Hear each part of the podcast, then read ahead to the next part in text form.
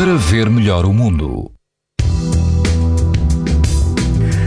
Este domingo as temperaturas vão estar mais baixas e vai chover no litoral norte do país que apresenta risco moderado de exposição à radiação ultravioleta. Também há risco moderado no Alentejo, Algarve e Açores. O resto do país apresenta risco alto. Se estiver no Algarve, na Praia da Galé, o risco de exposição aos raios UV é moderado. A água do mar está mais quente, ronda aos 23 graus e o vento está fraco. Já na Costa da Caparica, na Praia da Mata, o vento, o vento também é fraco e a água do mar vai estar pelos 19 graus. O risco de exposição aos raios ultravioleta é alto. Mais a norte, na praia Água de Madeiros, na Marinha Grande, pouco vento e a água ronda os 20 graus. O índice ultravioleta é 7, ou seja, alto.